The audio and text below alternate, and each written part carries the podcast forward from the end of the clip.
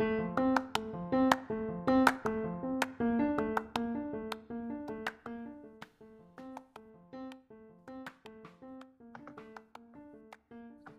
a todos, sejam muito bem-vindos. Eu sou Camila Motorio, fisioterapeuta, e hoje é o nosso quarto episódio da quarta temporada do podcast Série Baseado em Evidências.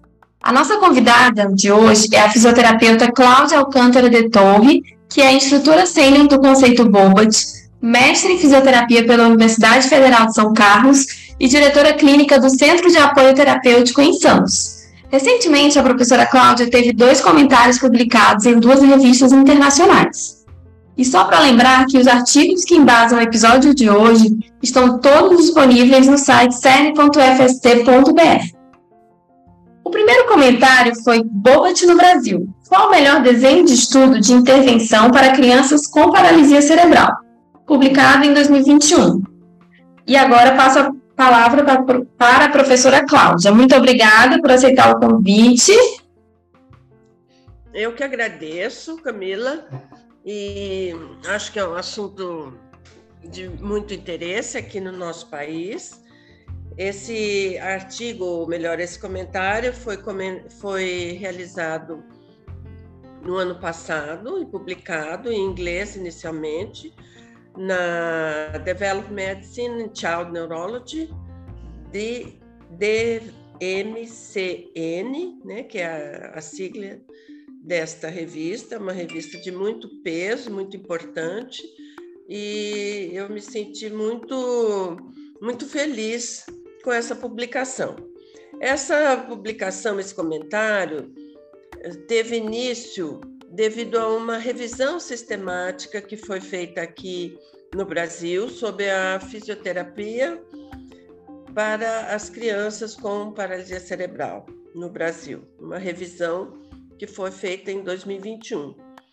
E após esta revisão, eu fui convidada para escrever um comentário e discutir um pouco sobre o que tinha sido colocado nesta revisão. Então, eh, eu vou dar um, uma abordagem global nos pontos que eu discuti no assunto. Um dos aspectos que foi discutido nesta revisão e que eu abordei no comentário que eu escrevi foi em relação à dimensão do nosso país. Então, devido ao fato de eu ser instrutora do conceito Bobat e dar aula em vários estados, em várias regiões do país, eu pude conhecer um pouco dos profissionais dessas diversas regiões mais remotas e verificar o interesse que eles tinham em seu aperfeiçoamento. Então, embora muitas vezes os centros de reabilitação são distantes e a falta de equipamento também é frequente, nós vemos também interesse dos profissionais, de modo geral, em seu aperfeiçoamento. A heterogeneidade dos serviços no nosso país, ela é, é evidente não só nas regiões mais remotas, mas mesmo nos grandes centros. Infelizmente, nós não temos um serviço de qualidade em todo o país. E mesmo nas cidades grandes, ainda a demanda é maior do que nós podemos, nós temos visto. Um outro ponto importante que eu mencionei foi em relação à língua, né? Então, a importância dos estudos realizados no país, no caso esse como esse que eu estou fazendo comentário, que também foi publicado em português. Então, é importante que esses estudos sejam publicados não só em inglês, mas também na língua do próprio país, para beneficiar os pesquisadores e os profissionais onde o estudo ocorreu. Então, esse foi um ponto bem positivo desta revisão sistemática, da qual eu fiz o comentário, e, também, e do meu comentário também, que pode ser encontrado tanto em inglês como em português. Um ponto importante também a ser ressaltado é em relação à CIF, a Classificação Internacional da Função, que muitas vezes, nos dias de hoje, parece uma valorização maior da participação das atividades de participação do que em relação à estrutura e função corporal. Então, cabe lembrar que a, a CIF, Classificação Internacional da Funcionalidade, é base para o conceito BOBAT, e isso está sendo usado desde o, dos anos 2000, no início, e que há reciprocidade, há uma inter-relação entre todos esses fatores da CIF, seja a estrutura e função corporal, atividades e a participação. Então, cada um desses aspectos se influenciam reciprocamente. Então, nossa, nossa ideia, nossa forma de ver é uh, valorizar todos esses aspectos e não priorizar só a participação, porque há necessidade das estruturas e funções corporais melhor melhores condições possíveis para que a participação se dê também de maneira mais eficiente. Muitos trabalhos na área de paralisia cerebral são feitos por terapeutas treinados no conceito BOBAT, embora o conceito Bobat tenha sido alvo de, de críticas devido a pouca publicação, mas mesmo assim, nossos terapeutas continuam buscando essa formação porque vêm resultados. Cabe lembrar também que muitos dos problemas que nós encontramos nas publicações ou para o desenvolvimento dos trabalhos dentro do conceito Bobat estão relacionados às definições e aos desenhos de estudo. Então, um dos pontos principais de eu me mover é em relação ao estudo, ao como o estudo deve ser realizado. Qual desenho de estudo é melhor para esses pacientes com paralisia cerebral? Então, o que, que nós vemos nas pesquisas, nas evidências, em algumas revisões? Uma visão muito grande sobre os ensaios clínicos controlados, randomizados, para crianças com paralisia cerebral.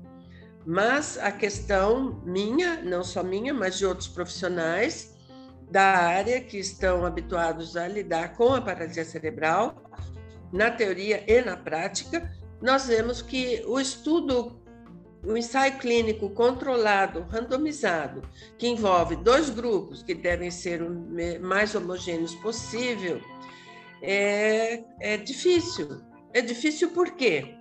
É difícil porque a lesão, as lesões são diferentes em cada criança, em termos do local da lesão, tempo da lesão, quando a lesão ocorreu, que tipo de desordem de movimento foi a consequência que essa lesão levou, quais deficiências associadas, que são inúmeras que podem ocorrer, quais tratamentos prévios essa criança teve, ou cirurgias, assuntos relacionados à família, quanto que essa família é participante ou não.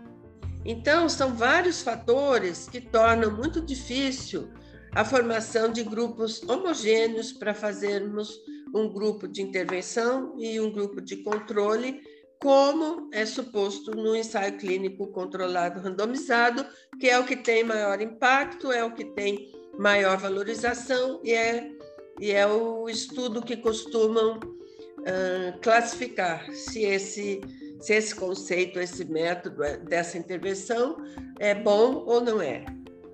Então, isso eu acho que tem que ser questionado muito seriamente. E é essa, esse é o foco maior desse comentário que eu fiz. Cada criança com paralisia cerebral é única, com diferentes desejos, ambientes.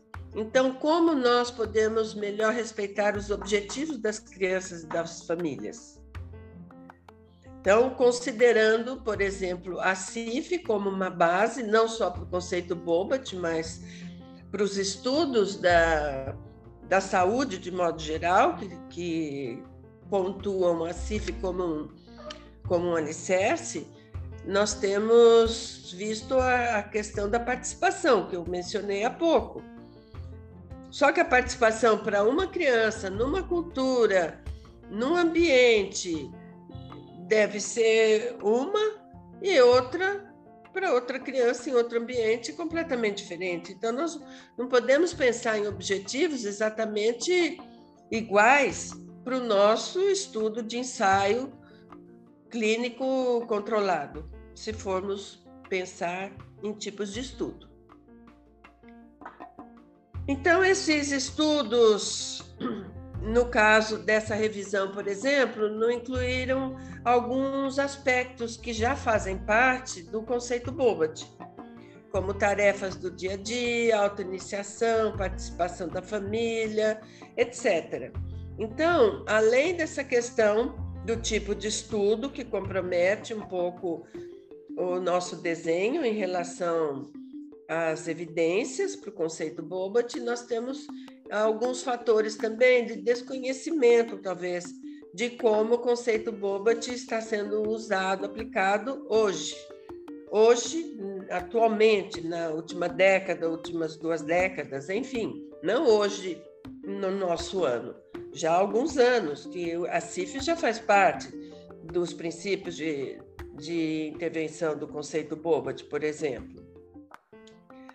Agora, é óbvio que nós não podemos assegurar que todos os terapeutas treinados no conceito Bobat, que tenham feito o curso, tenham já incorporado as mudanças nas práticas, estejam atualizados. Alguns fizeram há muito, muitos anos, talvez não tenham se atualizado por um motivo ou outro. Então, infelizmente, a gente não pode assegurar isso, o que nós podemos assegurar é que as bases do conceito Bobat de hoje, da atualidade, se calçam na CIF e também da neurociência, como já introduziu na época a Mrs. Bobat desde os primórdios. Só que era a neurociência que era vigente naquela época. Evidente que a ciência evoluiu, evoluíram os equipamentos, etc. Então, o conceito Bobat também é, é, mudou um pouco dos seus princípios em relação à neurociência, conforme essa foi evoluindo. E é por isso que nós chamamos conceito e não método, porque ele tem ele é passível de ser modificado de acordo com a evolução da ciência. As atualizações do NDT, Neurodevelopment Treatment, ou tratamento neuroevolutivo, conceito BOBAT, inclui manuseio terapêutico individualizado, como sempre foi, baseado na análise de movimento, também mais detalhada hoje com os recursos de equipamento que nós temos. E o terapeuta usa o modelo da CIF na abordagem de solução de problemas, para avaliar a atividade e participação do paciente. Então, os princípios do conceito Bobat de hoje, eles foram atualizados, estão mais esclarecidos. E nós, inclusive, temos publicado um capítulo sobre o conceito Bobat contemporâneo, eu e a fisioterapeuta Terezinha Golinel, que está disponível no livro que foi lançado em 2021, que é Fisioterapia Neuropediátrica, uma abordagem biopsicossocial. Então, lá tem vários pontos que esclarecem, elucidam o conceito Bobat atual. Então, basicamente, esse foi o, o principal assunto deste comentário.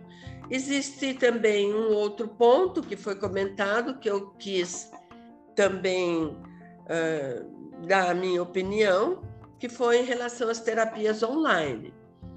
Então, eu fiz uso, minha equipe fez uso no início da pandemia, usamos por um período, ela se provou ter muitos benefícios em várias situações, Mas mesmo num país da nossa dimensão, ou com a escassez de profissionais habilitados ou de centros de reabilitação equipados suficiente para nossa necessidade, eu gostaria, gostei de ressaltar, achei importante ressaltar que as terapias online não substituem a terapia presencial e que os pais não podem ser requisitados a atuar como, como fisioterapeutas, ou como TOs, ou como fonos, porque eles são, em primeiro lugar, pais, e muitas vezes a, a terapia presencial ela é capaz de, de perceber situações com a família que, eventualmente, nas terapias online podem passar desapercebidas. Então, para concluir esse artigo, minha, meu último comentário, meu último, uh, meu, minhas últimas palavras foram em relação à evidência experimental, que tem que ser considerada, que nós, sem dúvida nenhuma, achamos importante. Tanto é que na nossa prática diária, nos cursos do conceito Bobat ou nas nossas terapias, nós usamos avaliações pré e pós-intervenção com com registros, seja em vídeo ou seja com testes normatizados. Para quê? Para realmente podermos ver as evidências que o nosso trabalho é capaz de, de acarretar. Então, nós esperamos que no futuro os fisioterapeutas no Brasil, em todo o mundo, produzam evidências com desenho de estudo que verdadeiramente movam a pesquisa com paralisia cerebral para frente. Para isso, um dos estudos que mais se identificam com a nossa clientela, com os nossos pacientes, seria o estudo do sujeito único, ou Single Subject Design, onde ele, o paciente, é o seu próprio controle. Então, é feita uma avaliação registrada, com seu pré-teste, com seu vídeo, com seu teste padronizado, é feita a intervenção e esse é verificado no pós-teste com os mesmos testes, as mesmas condições. E nesse tipo de estudo é feito também uma linha de base, onde vários testes são aplicados antes de se iniciar a intervenção. E o mesmo ocorre no final. Então, não é só um teste ou só um vídeo. Nesse tipo de estudo, são vários testes que se repetem antes da intervenção e no final da intervenção. Então, esta é, é uma sugestão de estudo para os pacientes com paralisia cerebral e, sim, pretendemos que mais estudos sejam executados para que possamos realmente comprovar o que nós vemos nas práticas nossas, tanto na prática clínica, como também na prática que nós verificamos em cada curso de formação do conceito Bobat. Este é o primeiro comentário. Obrigada, Cláudia, pelo seu comentário, parabéns. Né? Obrigada por dar voz a nós terapeutas com esse seu comentário. E agora iremos para o segundo comentário, que foi conceito Bobat contemporâneo, olhando de trás para frente.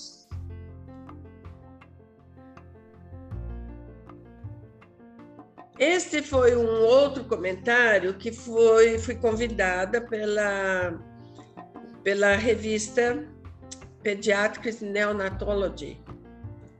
E eu pude então fazer um pouco mais abrangente esse comentário, olhando de trás para frente o conceito Bobat contemporâneo, porque muitos aspectos que hoje nós falamos Lá no início, Mrs. Bobat já tinha falado.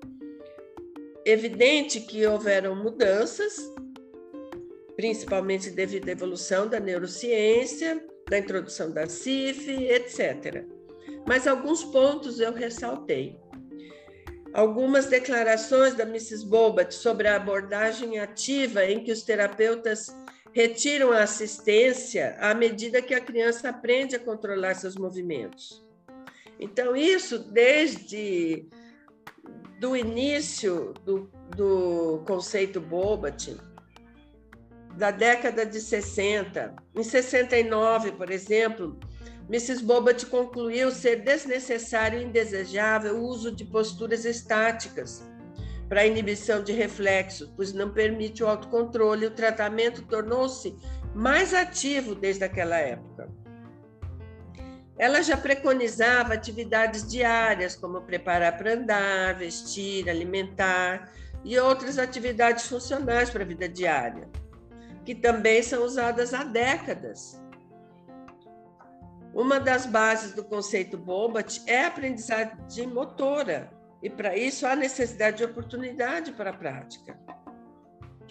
Então, todos esses aspectos que já eram tratados anteriormente, muitas vezes é, é, é visto como se alguns aspectos que foram como base inicial na década de 40, de 50, de 60, fossem usados hoje. Então, muita coisa mudou devido à neurociência, devido aos conhecimentos da neurofisiologia.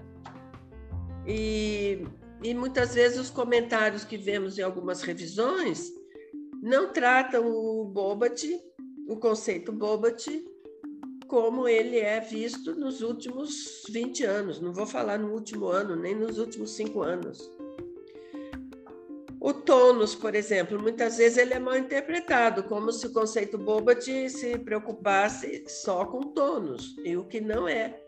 Nós sabemos que ele pode, ele é um dos fatores, mas não é o fator principal de impedimento neural. Agora, falando sobre as evidências, não ter evidências não significa que tal intervenção deva ser excluída, mas que mais estudos são necessários. E como eu falei no comentário anterior, não temos duas crianças iguais, principalmente aquelas com paralisia cerebral. Então, nós precisamos de programas individualizados para esses pacientes.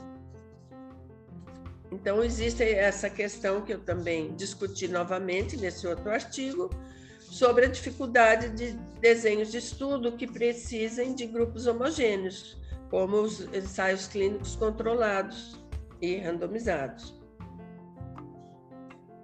Portanto, o, o estudo que tem uma, uma linha de base e tem o, o paciente verificando seu, sua evolução com ele mesmo, supre melhor as necessidades desse grupo de paralisia cerebral.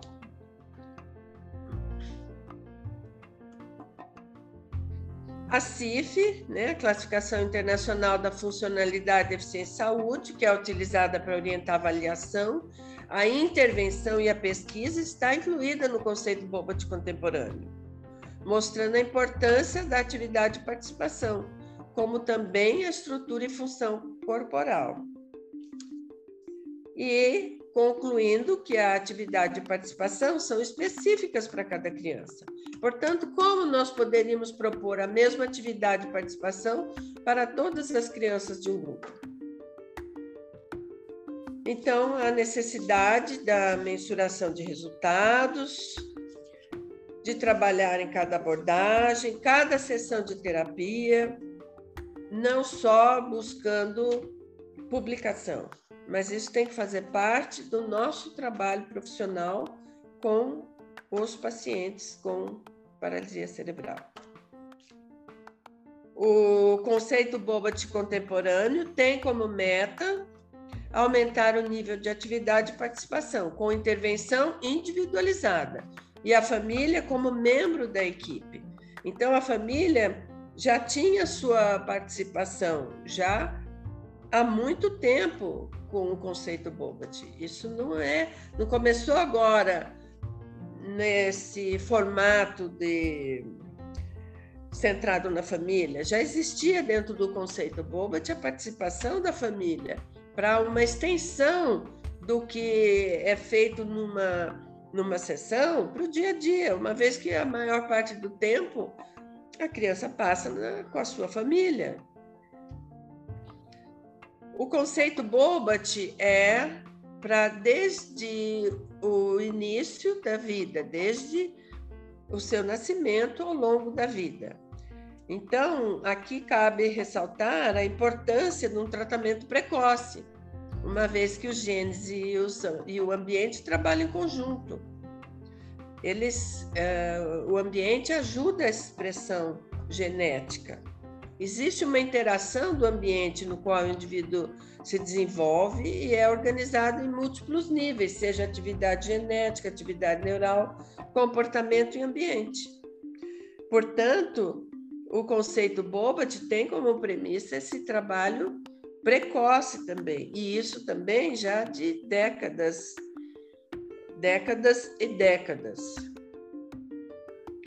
O manuseio, dentro do conceito Bobat, é um instrumento essencial a ser usado durante a terapia, a fim de melhorar a atividade e participação, alinhamento, controle postural e transição para a vida diária. E ele se tendo início precocemente, como acabei de mencionar, ele vai propiciar que o bebê consiga uma interação melhor com o seu corpo e com o ambiente, numa fase em que a, a neuroplasticidade é muito maior.